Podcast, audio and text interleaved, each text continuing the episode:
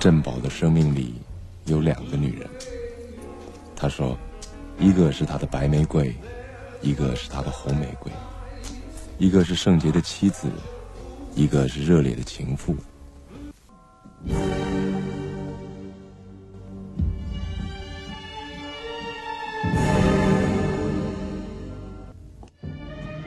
欢迎收听读小说、听电影之《红玫瑰与白玫瑰》第十二集，作者张爱玲。电影同期取自一九九四年由关锦鹏导演的同名电影。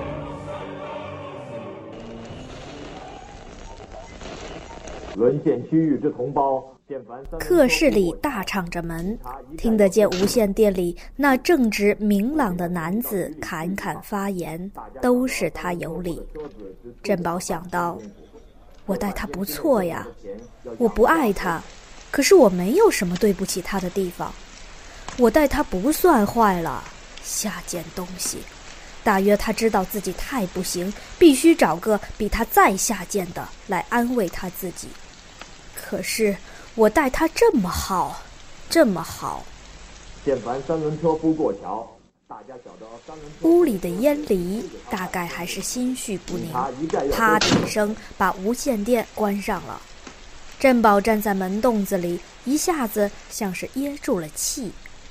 如果听众关上无线电，电台上滔滔演说的人能够知道的话，就有那种感觉：突然的堵塞，胀闷的空虚。郑宝立在街沿上，面对着雨天的街，立了一会儿，黄包车过来兜生意，他没讲价，就坐上拉走了。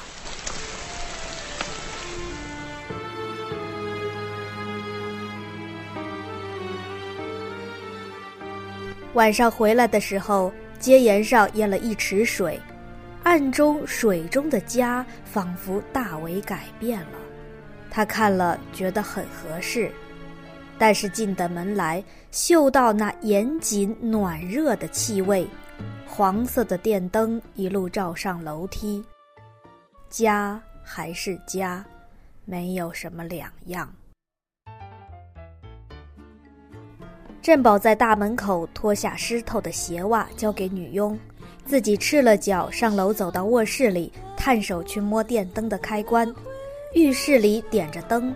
从那半开的门里望进去，淡黄白的浴间像个狭长的立轴，灯下的烟离也是本色的淡黄色。当然，历代的美女画从来没有采取这样尴尬的题材。她提着裤子，弯着腰，正要站起身，头发从脸上直披下来，已经换了白的小花的睡衣。短衫搂得高高的，一半压在汗下，睡裤臃肿地堆在脚面上，中间露出长长一截白蚕似的身躯。若是在美国，也许可以做很好的草纸广告。可是镇宝匆匆一瞥，只觉得在家常中有一种污秽。像下雨天头发颗粒的感觉，稀湿的，发出瓮郁的人气。他开了卧室的灯，烟离见他回来了，连忙问：“脚上弄潮了没有？”镇宝应了一声道：“马上得洗脚。”烟离道：“我就出来了，我叫于妈烧水去。”镇宝道：“他再烧。”烟里洗了手出来，于妈也把水壶提了来了。镇宝打了个喷嚏，于妈道：“着凉了吧？可要把门关起来。”镇宝关了门，独自在浴室里。雨还下得很大，忒啦啦打在玻璃窗上。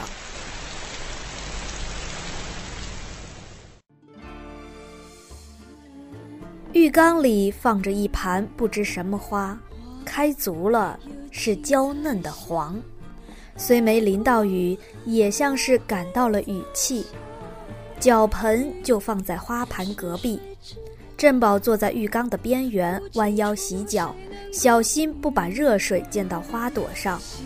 低下头的时候，也闻到一点有意无意的清香。他把一条腿搁在膝盖上，用毛巾揩干每一个脚趾。忽然疼惜自己起来，他看着自己的皮肉，不像是自己在看，而像是自己之外的一个爱人，深深悲伤着，觉得他白糟蹋了自己。振宝系了拖鞋出来，站在窗口往外看，雨已经小了不少，渐渐停了。水波里倒映着一盏街灯，像一连串射出去就没有了的白金箭足。车辆行过，扑啦扑啦拖着白烂的浪花，孔雀屏似的展开了，掩了街灯的影子。白孔雀屏里渐渐冒出金星，孔雀尾巴渐长渐淡。车过去了，依旧剩下白金的箭足，在暗黄的河上射出去，就没有了；射出去，就没有了。振宝把手抵着玻璃窗，清楚的觉得自己的手。自己的呼吸，深深悲伤着。他想起碗橱里有一瓶白兰地酒，取了来，倒了满满一玻璃杯，面向外立在窗口，慢慢呷着。烟里走到他背后，说道：“是应当喝口白兰地暖暖肚子，不然真要着凉了。”白兰地的热情直冲到他脸上，他变成火眼金睛。掉过头来，憎恶地看了他一眼。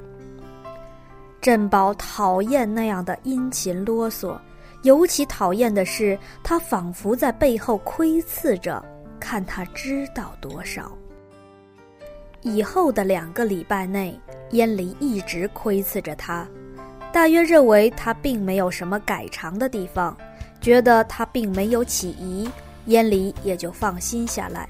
渐渐地忘了他自己有什么可隐藏的，连振宝也疑疑惑惑起来，仿佛他根本没有任何秘密，像两扇紧闭的白门，两边阴阴点着灯，在旷野的夜晚拼命地拍门，断定了门背后发生了谋杀案。然而把门打开了，走进去，没有谋杀案，连房屋都没有。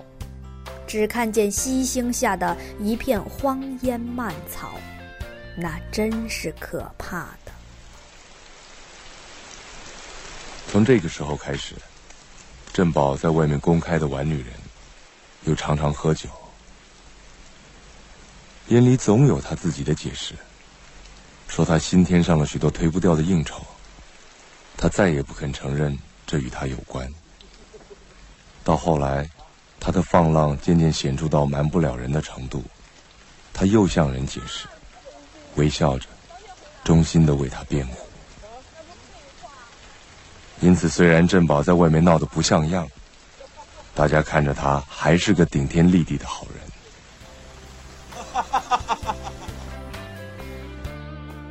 一连下了一个月的雨，有一天，老妈子说她的纺绸衫洗缩了，要把贴边放下来。振宝坐在床上穿袜子，很随便的样子，说道：“让裁缝拿去放一放吧。”于妈道：“裁缝好久不来了，不知下乡去了没有？”振宝心里想：“哦，这么容易就断掉了吗？一点感情也没有，真是龌龊了。”他又问：“怎么，端午节没有来收账吗？”于妈道。是小徒弟来的。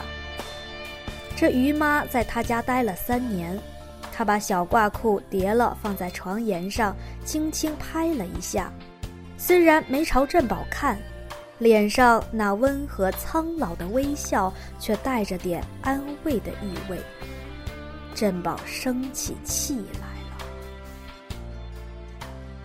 那天下午，他带着个女人出去玩，故意都到家里来拿钱。女人坐在三轮车上等他。阴晴的天气，街上水还没有退，黄色的河里有杨梧桐团团的影子。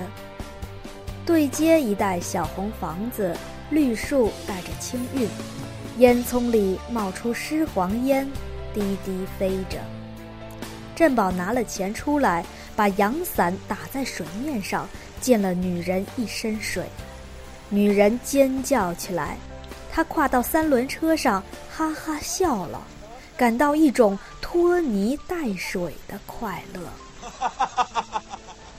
抬头望望楼上的窗户，大约是烟离立在窗口向外看，像是浴室的墙上贴了一块有黄字的旧白蕾丝茶托，又像一个浅浅的白碟子芯子上沾了一圈茶污。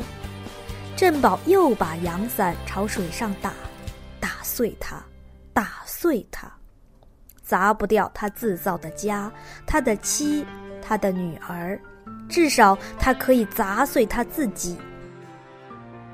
阳伞敲在水面上，腥冷的泥浆飞到他脸上，他又感到那样恋人似的疼惜。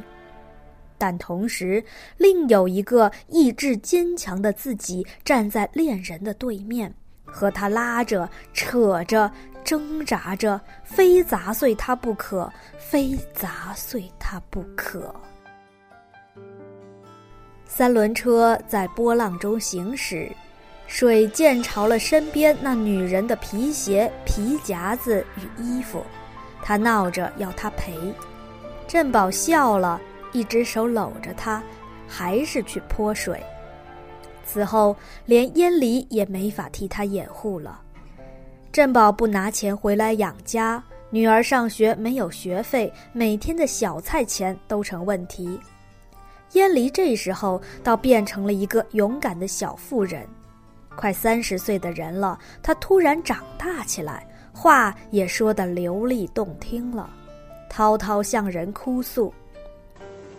这样下去，厂里的事情还保不住，要不就不回来，一回来就砸东西打人。今天早上，问为什么没把袜子的洞补好，其实那洞才那么一丁点儿，穿上了皮鞋，根本什么都看不到。乱发脾气，这样下去，还是离婚的好。嫂子，离了婚又怎么样？不是这样的人吗？这么多年了，我帮他东瞒西瞒这么多年，人家会怎么想的？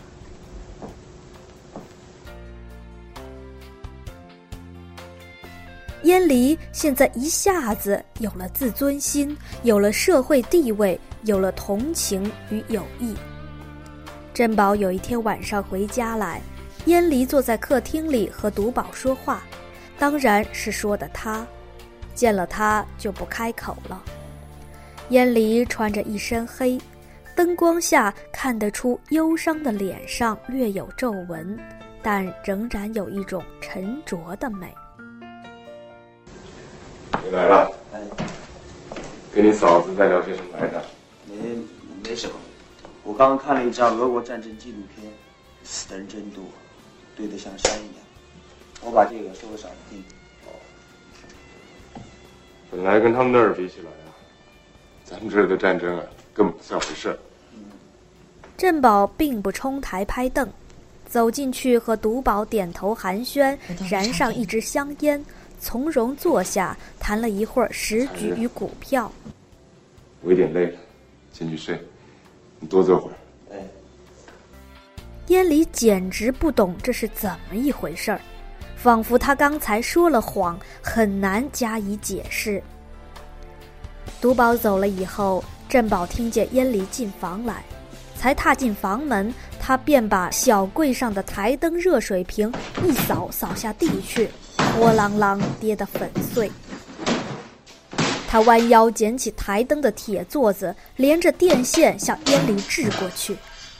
烟离急忙翻身向外逃。镇宝觉得他完全被打败了，得意之极，立在那里无声的笑着，静静的笑从他眼里流出来，像眼泪似的流了一脸。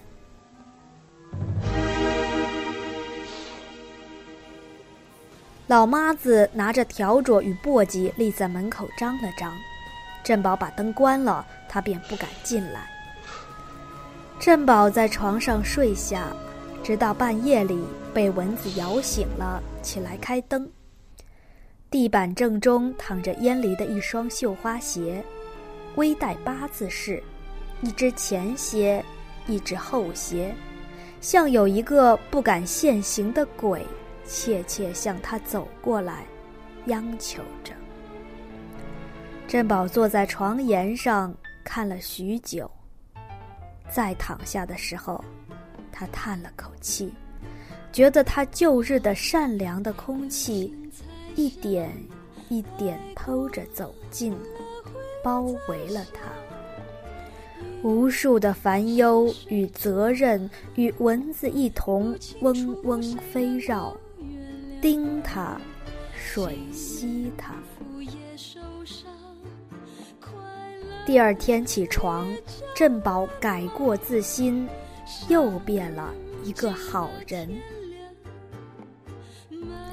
一九四四年六月，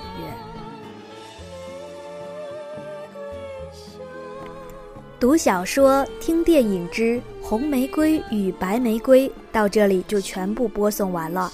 感谢您的收听，欢迎关注“读小说、听电影”系列的其他节目。